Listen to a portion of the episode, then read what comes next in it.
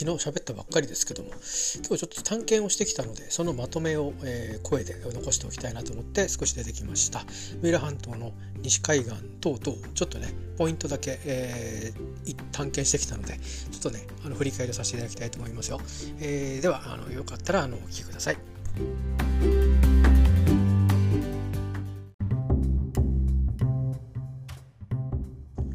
今日はですねえっ、ー、となかなかなんだ当初の予定してた天気と、えー、金曜日土曜日と、えー、予報はちょっとずつこう変わっていってね。で本当はあ金曜日までは土曜日がちょっと天気悪めで日曜日が天気が良くなるという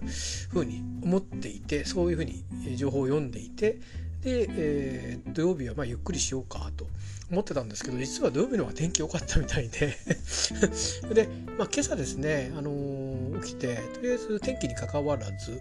えー、先週からちょっと行き出したパン屋さんに、えー、今週はやめとこうかなと思ったんですけどやっぱりちょっとパンを食べたくなりまして朝ごはんを買いに、えー、少し、えー、走ってですねで戻ってくるという ピストンをしてで朝ごはん食べてで、まあ、午後天気良くなるっていう風に出てて午前中は天気悪くて午後は天気良くなるという風に出てたのでそれを信用してですねえー、まあ信じて、えー、信用してって言い方おかしいですね。なんかね。なんか責めてるみたいな。信じてじゃあちょっと軽くもう少しや体休めようかなと思って、えー、まあ、まあ、パン食べたら眠くなったっていうのもあるんですけど あの朝っぱらあの空腹で、えー、スクーター君を走らせたらなんか微妙に疲れまして もう疲れたんかいっていう感じなんですがあの少しあお昼寝のような朝寝をしまして。で日差しがバーッと出てきて晴れるんだろうと思ってたのでまああの明るく部屋がね明るくなって目覚めるんだろうなと思ったんですけど目覚ましが鳴ってなんか目を開けてみてもそんなに明るい感じしなくてで、まあ、窓の外見てみたらな思いっきり曇ってましてですね。でもう天気予報をチェックするまでもなくこれはもうあの行くか行かないかだなっていうふうに思いまして。でそういう時ってまあ寝起きですからまあいいかっていうのもあったんですけど今日あの走ちょっと走ったらまあスクーターを掃除しようかと。いうふうな、えー、気持ちもあって。じゃあ、あのね、レジャーシートでも、あのえー、近くのねなんていうかいろいろドラッグストア的なところに行って買ってで、えー、まああとそうだな。うんちょっと三崎ブランドのビールも欲しかったので、まあ、ちょっとあの三崎の三崎港の方に行ってでいろいろ買い物してきて一旦家に戻ってきてそれから、えー、西海岸ねちょっとこことこ行ってみようかっていう目当てつけてたとこあったのでそこに行けるとこまで行ってみようと。思ってあのちょっと出かけてきました。で買い物はね、まあ、順当に進んであのむしろああそういえばこういう洗濯ばさみ欲しいなと思ってたものとか、えー、いろいろと一気に買えたので、まあ、雑貨も一緒に買ってきてそれから三崎港の方に行きましてねえっ、ー、と浦里ってとこがあるんですけど、まあ、主にまあ地元の人っていうよりかは多分えーとまあ、私もまだ地元民とは言えないぐらい日が浅いので同じなんですけど、あのー、まあ、市外からいらっしゃったお客さんが割とバッと1階は海のもので2階が、えーと、畑のものという感じでねあるんですよ。で2階にはビールもあってえっ、ー、と本当は酒屋さんで買おうかなと思ってたんですけどそこにあったんで三崎ブランドの、えー、鎌倉のねビル会社が作ってるんですけども、えー、三崎のあの酒屋さんがああの販売元という、えー、銘打たれたですねあの三崎のエールエールかな多分ペールエールだと思うんですけど、えー、それが置いてありまして、えー、まあクラフトビールなんでそれそう値段がするんですけどそれをね2本買いましてそれからパッと見たらなんか三浦野菜が結構置いてあったんですよ。でスーパーなんか行ってもねなかなか三浦野菜なかったりするんですよ逆に。であのー、見てみたら、うん、まあ多分ねたくさん本当はあったと思うんですよね、残ってるものだったんですけどあのー、なんだろう、えー、見かけはものによってはねちょっとこう何て言うのかな。虫が食ってるものとかも若干ね若干ですよ。あってスーパーに置いてあるようななんかこう綺麗なあの絵に描いた野菜っていうんじゃなくて本当になんか畑で育ってましたみたいな感じの野菜置いてあって。であの値段も何て言うのかな、えーと、スーパーなんかに行ってこう安売りしてるような価格で、まあ、新鮮なものあの今日いろいろ買ったんですけど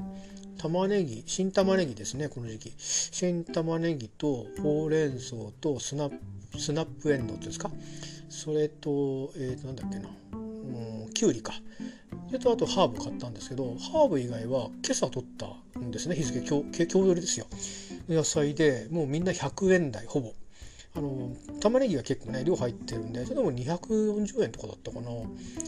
あのまあまああのバラ売って買うとねあの結構お手軽に買えるスーパーとかでも買えるこの時期はね、えー、ですけどまああの最近は割とその小食っていうかね あのシンプルに食事してるんで野菜もあんまり買わなくなったんですけどまああの1個百何十円でこう買えてほうれん草なんかこう束になって、えー、タワーにあってですね150円とかでいいなと思って。でまあハーブって書いてあってなんだか分かんないんだけど香りからするとバジルだなと思って。まああの昼ご飯ちょっとインスタント食べがちなんですけどまああのそうだねペペロンチーノみたいのをやった時にハーブババッと切って散らそうかとかまあ散らすっていうかそのまま食べてもいいのかもしれないけど、えー、ちょっとねそんな感じであの何て言うかな食をちゃんと するきっかけにもなるかもしれないぞと思ってハーブも買ったりして。であのビールも買って調達してでちょっと少年の荷物になったんで一旦家に戻りました。で家に戻ってでふと思ったんですね。あのお店が近くにピザ屋さんがあって目の前に。で私の車庫から見えるんですねピザ屋さんが。でこう下ってるんですけどあれ？これ探検に行って帰ってきてあの洗車スクーター洗車した時に水がこう行動にね結構よその家もそうなんですけどバーッと垂れてって下水っていうかあの汚水っていうなんだ汚水雨水？雨水がこう流れていくところに、えー、こうなんていうか水がバーッと流れてくっていうのは結構見る光景でまあありなんだなと思ってたんですけどどうも下手するとこれあのお客さんがこう表でもねあのなんていうかえー、入店待ちをしていたりなんかあの催し物とかやってるとなんか品物見たりとかしてるんですけど、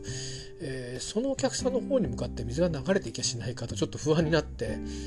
持ってた水筒のきれいな水をですねわーっと垂らしてみたんですよ。そしたら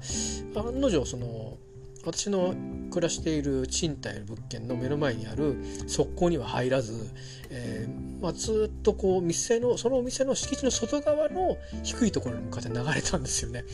これお客さんからすると感じ悪いしお店にしても感じ悪いだろうなっていうふうに思いましてあこれはちょっと今日やるのはこの時間帯やるのはいかんなとあの思いましてね。でまあまあどっかこう探検中に気づいたんですけどあこれは朝方ねあのやってあの水洗いしかしないのでシャンプーとか使わないのであのお店が開くまでに乾くような時間帯に 早くに洗車しないとダメだこりゃっていうことに気づきまして、えー、まあそういうことでなし崩し的に今日の洗車またもサボりまして。じゃあまあ時間できたんだからあの行けるとこまであのスクーター組んでね探検行ってみようということで今日は2箇所、えー、一応決めたところは行ってきました。ただ途中でね雨が降ってきたんで中断するかなと思ったんですけど多少ポツポツ来ながらもスクーター走らせてったら上がってきてね最終的には南側もまたぐるっと回って、えー、海沿いの道で三浦海岸まで行って戻ってくるということになりました。で今日あのインスタとかツイッターとか上げたのは2箇所主に2箇所なんですけども、えーと、三崎口の駅からもね歩いて20分ぐらいでアプローチできるところなんですが、えー、逆言うとね徒歩以外ではアプローチは本当しづらいところかもしれないです。結構車で来てる方もいらっしゃいましたけど噂では周辺の農家さんたちが嫌がってるらしくてでそういう意味じゃ私も同じでですねスクーターで行ったのでまああのちょっとね本当に入り口の近くまで行くとちょっと行きづらいような雰囲気になってたので道の状況は少し手前のところにちょっと止めさせていただいてですねそこからしばらく歩いてで行ってきたんですけど黒崎の花っていうところ、えに行ってきました。あのー、でまあいろいろ楽しみ方があるみたいで、あのー、砂浜の部分とか、え、砂浜ちょっと上がったところにテント張ってキャンプ一日キャンプするとかそれとから磯とかもあったりするらしいんですけど私はもう、えーと、その何て言うかな、えー、山の尾根みたいなところでちょっと小さい原っぱみたいなのがある場所があるんですね。そのまさに黒崎の花って言われてる部分。そこに行ってみたくてで行ってきましたらまあ途中ちょっと藪をこう歩藪の中を歩いていった後藪こぎをしたりするような藪こぎっつっても道はちゃんと踏み跡あるんですけど結構こう木が両脇からブブッとこうギュギュッとあの生えてるようなところをこうあの折らない折れない折ら折ったりしないんですけどね。ずずずっと行きながらこう開けたところに出ていくという感じで。今日はちょっと天気がねあの白白い曇りみたいな感じだったんで、えー、あれなんですけど天気のいい日だったらもっと気持ちいいんだろうなと思って。行ったらあのカップルさんが先端のとこでおしゃべりしてたのであまあもう邪魔しちゃ悪いなと思って少し距離を置いて、えー、芝生のところにですねシートを引いて一回座ったりしてでカップルさんいなくなったんでちょっと先端にも行ってみたんですけどまあ腰掛けてたんでしょうね。だから腰掛けて座れるのはいいとこなんですけどシートレジャーシートを引いて座るのにはちょっとあのお尻が痛いようなとこだったんで、私はあの自分の気に入ったところを見つけてきてで、まあ、あの天気がまたねいい時に、えー、来てみようかなと思ったんですけどアプローチがねあのスクーターよりかはスクーターはもし行くとしても駅に止めてで駅からはですね道は分かりやすいっていうの分かったのでうんちょっと歩きますけどね、えー、片道20分ってことはだから天気良くて雨の心配がない時にゆったりとした気分でそこに行って昼寝でもして帰ってくるぐらいなつもりで、えー、またねいつか天気のいい日にトライしてみたいなと思いましたけど。そこ行きましてで雨降ってきたんですよ。なので撤収してどうしようかなもうあの家戻ろうかなそれとももう一箇所ねあの浜諸磯っていうとこに行きたくて、えー、どうしようかなと思ったんですけど行けるとこまで行ってみようと思って、えー、まあその西海岸の三崎口のやや北部からですね、えー、今度は油壺に展開して油壺から、え、浜諸磯に向こうというふうにして、スクーターを進めました。途中であの油壺から、えーと、西海岸の道にこう下ってく手前でね手前っていうかそのすぐ交差点のそばにあのドイツパンのパン屋さんがあるのを見つけまして多分ここら辺にお住まいの方はよく知ってらっしゃると思うんですけどバス停とするとどこなのかな？えっ、とねあのあれですねマリーナがあるんですけどえっ、とマリーなんかねマリーナのクラブみたいなのがあるんですよ。そこのバス停だと思うんですけどね。えっ、ー、とでドイツパンダっていうんであもしかしてプレッツェルあるかもと期待してでちょっと訪ねてみたら、まあ、プレッツェルは今日終わっちゃったんですっていうついさっき終わったんですよなんて言ってまして。でも一応ドイツパンちょっとあのドイツパンって何て言うのかなちょっとこう味に酸味があるようなパンとか多いんですけど、えー、それをちょっとねあので安売りしてるのがあってこれなんで安いんですかって言ったら賞味期限がなんか本当はもっと長いらしいんですけど、えー、たまたま私がその聞いたパンは、えー、何割引かな？な3割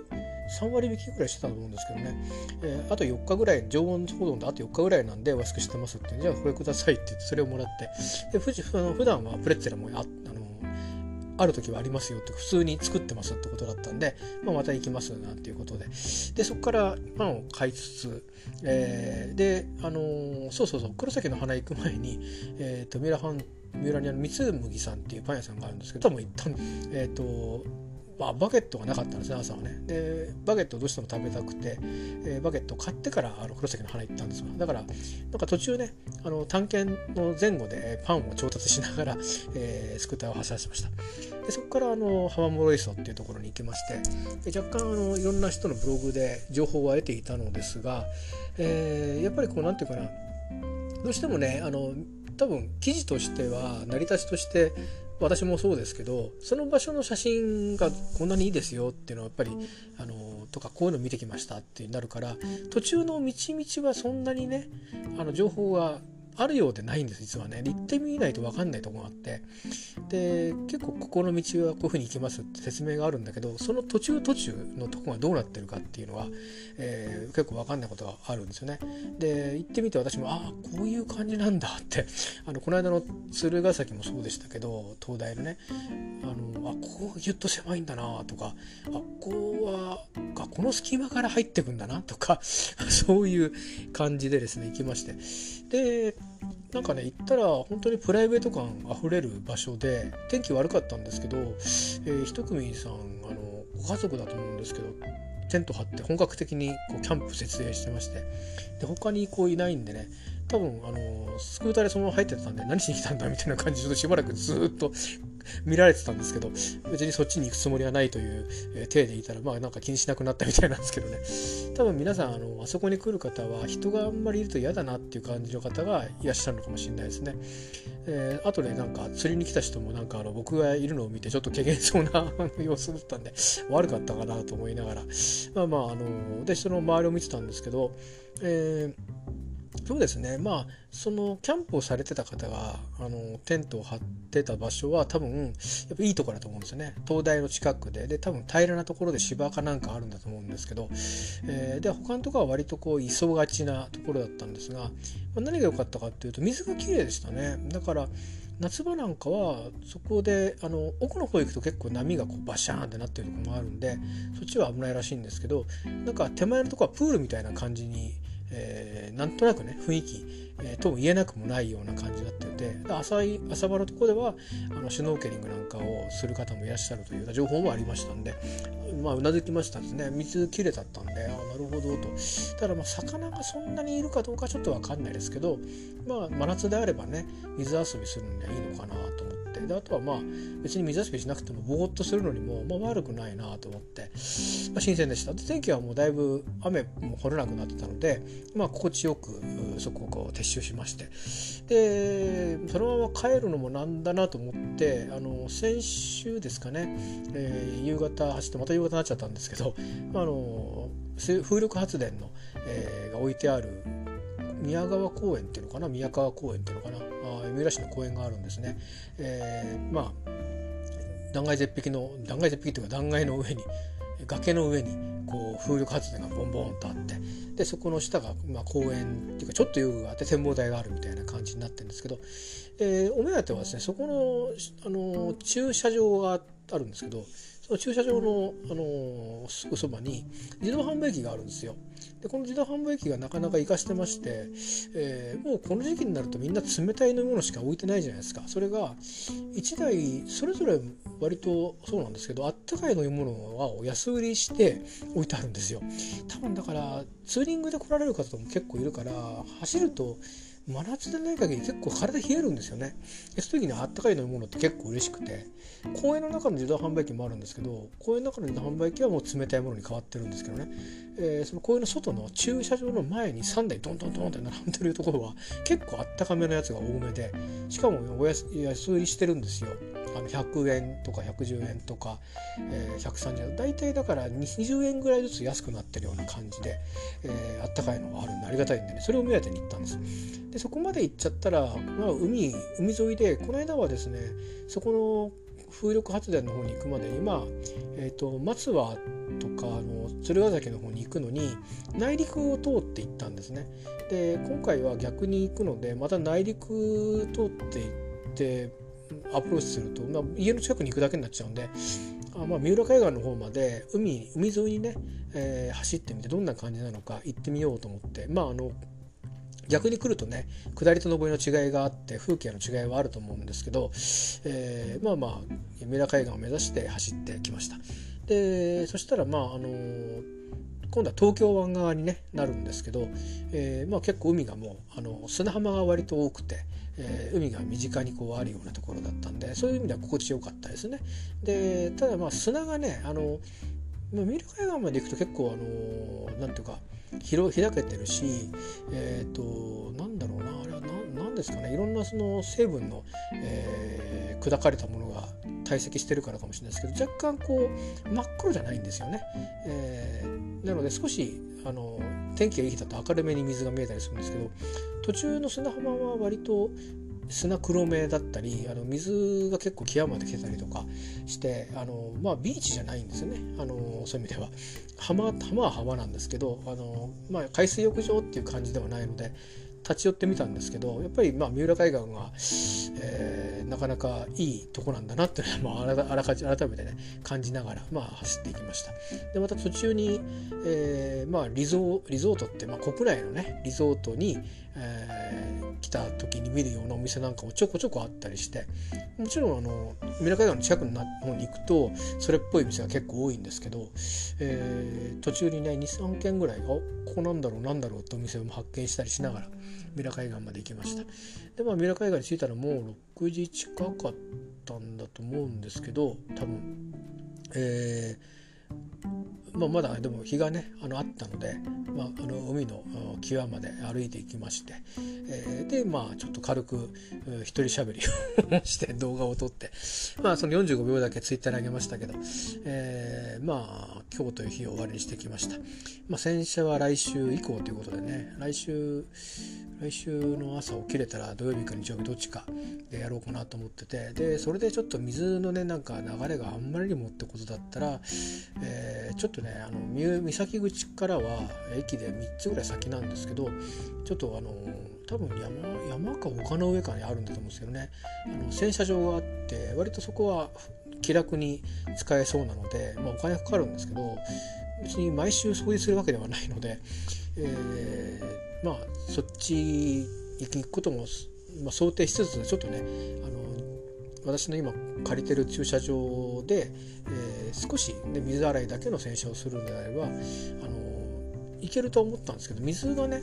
あのどう流れるかっていうのが分かんないのとちゃんと乾くのかなっていうかまあ季節によると思うんですけどね、えー、なのでまあその冬場も含めて今なんかこう春と冬の間の気候みたいな感じでちょうどトライアルするのにいいかなと思って来週はちょっとそういうこともまあ天気次第ですけどね。雨だったらやらないですけど、まあ、雨だと逆にやるといいのかな。ちょっと分かんないですけどね。まああのちょっととりあえず、えー、まあ行動に水の流れだけはねどうしようもないんでね、えー、うまく流れてってくれるといいんですけど、えー、まあでもあんまりねお店の前チャプチャプにお店って行動なんだけどお店の前チャプチャプにしちゃうのもあんまり良くないので、えー、まあ大体それから清掃するのにどれぐらい水使うかっていうのも自分で感覚がつかめてないので、えーね、その駐車場駐車エリアの中で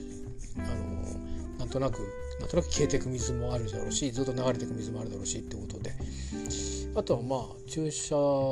スペースの周りの草むしりなんかもしたいなとか思いながら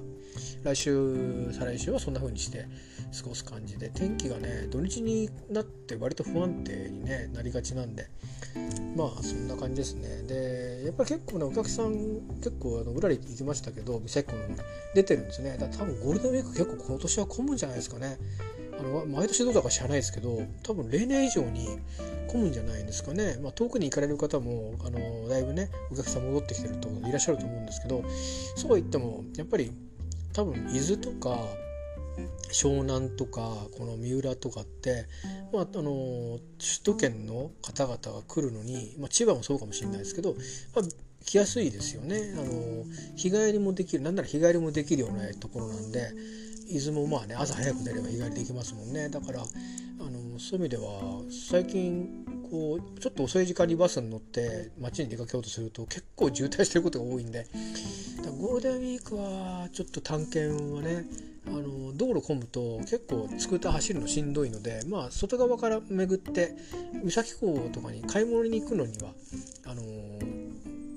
外側ブルっと行けば私の場合畑を突っ切って近道近道ね遠回りで迂回する道があるのでいいんですけど、えー、なんかこう今日走ってるような道を走る時は多分混んでると思うんでね。あでもまあゴールデンウィークあたりの今日行ったところの海なんかがどうなってるか人の出とかをちょっと見学しに行くのにはいいかなと思ってねただまあ人が出てるんでちょっとあの今日はスクーターで乗り込んじゃったところも手前で止めた方がいいのかなとかちょっとまあ様子を見ながらですね、えー、安全に気をつけてまた探検ができればなと思っています。ということで、えー、今日はねだから想定外に天気が良くならなかったのでちょっと家であのさっきも喋りましたけどどうしようかな今日って 一瞬思ったんですね。このまま寝ちゃおうかななんて、あの、一瞬思ったんですけどまあ結局掃除はしませんでしたが、えー、まあだいぶね西海岸もこういう感じなんだなって。まあ大体あのどこでもあれですねあの先週は鎌倉に行きがてらあの、まあ、えー、何でしょうあのこの辺の、えー、漁港みたいなね長井漁港とかそれから佐島っていうのかな佐島っていうのかな、えー、マリーナとか漁港とかそういうところを見てったりしながらで葉山の方の森との大明神の裏の磯とかあの森戸海岸を横目に見たり鎌倉に行く途中のとにかく逗子海岸も含めてねあの海岸を全部こう眺めながら行ったんですけどまああのやっぱり葉山とか逗子海岸の方は雰囲気がありますよね。えー、あのでこっちの方は手つかずのあのなんていうかエリアっていう感じで、あのだから、まあ、海の色は違うんですけれどあのあれですね,、えー、っとね与那国島の感じがありますかね。石垣島の感じもスクーター走ってる時はあるんですけど、えー、っと海に降りるとねあの石垣島の海の場合は割とこう穏やかなんですよね。あの多くは。えー、で波が荒くても、まあ、海の色は青いのであのちょっと雰囲気が違うしね白い砂浜ですし。で与那国ももちろん白い砂であの海の色は青いんですけど外洋に面してることがあって若干波が荒いんですよ。でそれから水の色もあの外洋に面してる部分は群青だったりするんで、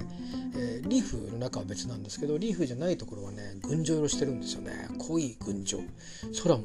えー、なのであのー、まあ今日見たところは天気が悪かったんでちょっとまああの暗めのあのなんだろう。えー、青緑みたいな感じだったんですけどでもまああの雰囲気がねなんか与那国島が近いかなっていうふうに思いましたですね。えー、で後の磯は多分僕はちょっと分かんないです。けど多分関東の磯ってこんな感じだよってことなのかもしれないですね。あの磯遊びされる方にもし聞けばねちょっと分かんないですけど。まああのー、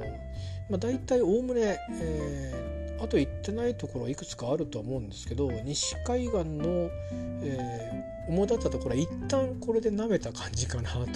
えーえー、思いますね。えー、あとはどこで何するのっていうのにはバリエーションがあると思うんで、まあ、あのそんなに慌てる必要もないし自分がすることも単にその現地に行ってぼーっとするってことぐらいしか あのないので釣りをするしてるお客さんと結構いっぱいいましたけど磯でも堤防でも、えー、で別にヨットやるわけでもないですしあのねあのなんかパドルとかやってる人もいるんですよ。あの SUP っていうんですかあのサップっていうんですかスタンダードスタンダップパドルっていうんですかね。そういうのやってる人とか結構見かけましたけどあの黒崎の花からねあの水戸海岸っていうのかな三湖海岸っていうのかな 3, つ3つの扉って感じで書いてその辺も見えるんですけどそこら辺でねそういうのやってる方も結構いらっしゃいまして。で、まあ、そういうアクティビティをするわけでもないので あのとにかくぼーっとしに行くっていうだけのことなのでまあ天気がいいっていうのはまず第一条件でそれからアクセスで不安がない。あのなんかまあ歩いていくわけにはなかなかいかないのでまあ今日行った、うん、黒崎の花は駅までさっきも言いましたけどスクーターで行って一時利用の停駐駐輪場止めて歩いていくってことはやるかもしれないですけどまあなかなかねこうその移動手段で近いところまで行けないと結構しんどいですねやっぱりね。だからまあそういうのから考えると、えー、まあ砂浜だったらこことこうかなとかいう感じで、えー、でもハイシーズン三浦海岸はハイシーズンはちょっと近寄れないと思いますんでね、えーまあ、電車から歩いていくってことはあのできると思うんでそんな感じにするとかいろいろとアプローチも含めてねあの接し方を、えー、時々だと思うんでそんな毎週出かけるってわけじゃないと思うんでね、えー、あのまあ毎週ってことで言えばあの散歩がてらねあの畑を突っ切って、えー、諸磯湾のマリーナのところまでを歩いて1415分で行けますんで、まあ、そこに行って海見てほうと言って帰ってくるとかっていう あのそういうそれぐらいのちょっとお地味な散歩、えー、をするぐらいになると思うんでまあちょっとじゃあ海にかけてみようかなっていう時ねその特に鎌倉だ江ノ島だとかっていうんじゃなくこの近辺の海行ってみようかっていう時には、えー、その時その時であの適切にねちょっと考えて行ってみたいなと思った次第です。まもなく30分になります。随分喋りましたけど、まあ、天気のいい日がやっぱりいいですね、海はね。今日はちょっとまあどんなところかなっていうの知りたかったと来週また天気がちょっとあの当てにならなかったので今日ちょっと勢いで行っちゃいましたという感じですね。だんだんにゴールデンウィーク近くなってくるんでねあのどっかわかんないであのふろうらうらしながら行くとちょっとねあの人とのなんていうか人の人流も多くなってくると思うんでねあの事故の元になっちゃうといけないんで あの変に止めてたりとかね。で僕も迷いながら運転してるわけじゃないと思うんですけどでもそういうような時もあの人が混んでくるとなんかちょっとねあの引きずられて自分も判断がこう遅くなったりとかしてね危ないんでまあ今日ちょっと行っちゃっといてよかったかなと思います。ゴールデンウィークこれから、えー、天気がいい時は本当人がいっぱい来ると思うんであのー今日使った道路は人通りが少ないとこ通ってるつもりなんですけど結構抜け道みたいなとこもあってそこは逆にあの多分車増えると思うんですよ。結構ね警察がねあの摘発やってるんですよね。だから隠れて。あのだからあの私も先週ちょっと走った時あここでやってるんだ捕まってるわと思って注意しなくちゃと思って。どうしてもねスクーターはあの別にあのなんだろう普通の原付なのであの大きいサイズじゃないのであの制限速度30キロですからでそういう中でこう走っていく時にやっぱり車の、ね、邪魔になるって話よく聞きますけどならないようにまあ割とこう左側に寄って走ってるんですけどやっぱり交通の流れにあの乗れもともと乗れないんですよね速度上。なんだけどまあある程度こううわーっとこう車がビュンビュンビュンいってる中だとこうスピード出がちになりますよねあの注意しないと。でそういうこともあるしまあそれが結局車乗ってると分かるんですけどやっぱりね30キロの道は30キロの道だし40キロの道は40キロの道でそれ以上出すとおっかないっていう感覚になるようにできてるんですね。車乗ってるとあんま分かんないかもしれないですけど50のスクーター乗ってるとやっぱりここは30の道なんだなっていうのが分かるんです。そういうふうに作ってあるっていうかこういう道だから30っていうのも両方あると思うんですけどまあだからやっぱりねあのスピードに頼るスピードが必要なあの運転っていうのかな。だから30制限速度が30キロだからといってずっと30キロ出してますみたいなあのそういうような場所にはなるべくあの行かないようにしなきゃいけないんだなっていうのはこの2週間で思ったことですねだから今度鎌倉に行く時も、えー、まあゆっくりでも邪魔にならないような道をねまたちょっと、えー、道とか、まあ、途中ちょっと止まってみるようにしてとかなんかねやっぱりあのえー、制限速度で行っても1時間ちょっとで鎌倉まで行けるんですけど道路の状況によっては。だけどまあやっぱりうん余裕を持って、えー、2時間ぐらいかけていくつもりで計画してね、えー、江ノ島に今度行ってみようかなと思ってますけど、えー、そういうのもね、あのー、そういうふうにちゃんと長めに余裕を持った計画で行くのがやっぱり気持ちのゆとりもできますんでね安全運転かなと思いますね。であとはまあ今日は帰りは暗くなったんで、えー、一応マイルールを決めまして暗い時は大きな道路だけを使って帰るとあのは裏道みたいなところもあるんですけど逆にやっぱ危ないと思うんですよね。結構東京方面に帰られる方とかがビンビンビンビンスピード出してくるんですよ。あの僕なんかが二十数キロで走ってる時30キロ制限の道でそこビンビンビンビン来てしかも見通しが悪いんで僕を多分見つけた時には向こうもびっくりすると思うんですよね。反対側から来る人って地元の人ぐらいしかいないと思うんだけど地元の人はあんまりそそこに暮らしてる人以外は使わないと思うんでだからそういう道を通っちゃうとやっぱ暗い時はあの事故の元に自分がなっちゃうんでねそういうのも良くないなとかまあいろいろ何て言うかここで暮らしてちょっと海に行ってみようとか言うだけでもこんな運転の仕方して危ないなとかここはこういうふうに気をつけようとかアプローチの方が今度は見直してみようとかいろいろと発見があったのでね、えー、今日は良かったです行ってみて。まあ、あとまあリフレッシュもできたかなと思うのでまた明日からね、えー、いつも通り、ですけどまあどんどんあの今までのペースをねちゃんと維持して、えー、仕事も今週はバッチバシッと入ってますんで、えー、しっかりと体調を崩さないようにして、えー、明日あまた東京の方に出かけて、えー、で1週間始めたいと思います。と、えー、いうことで、えーまあ、頭のね頭と気持ちの整理を兼ねましてちょっとおしゃべりさせていただきました。まあ、私の一人しゃべりなんであの何の役にも立たないと思いますが、えー、とりあえず、まあ、元気ですよということでね今日一日こんなことしてましたっていうのを整理させていただきました。えーまあ、あのこれに懲りずまたお目にかかりましょう。ありがとうございました。では、おやすみなさい。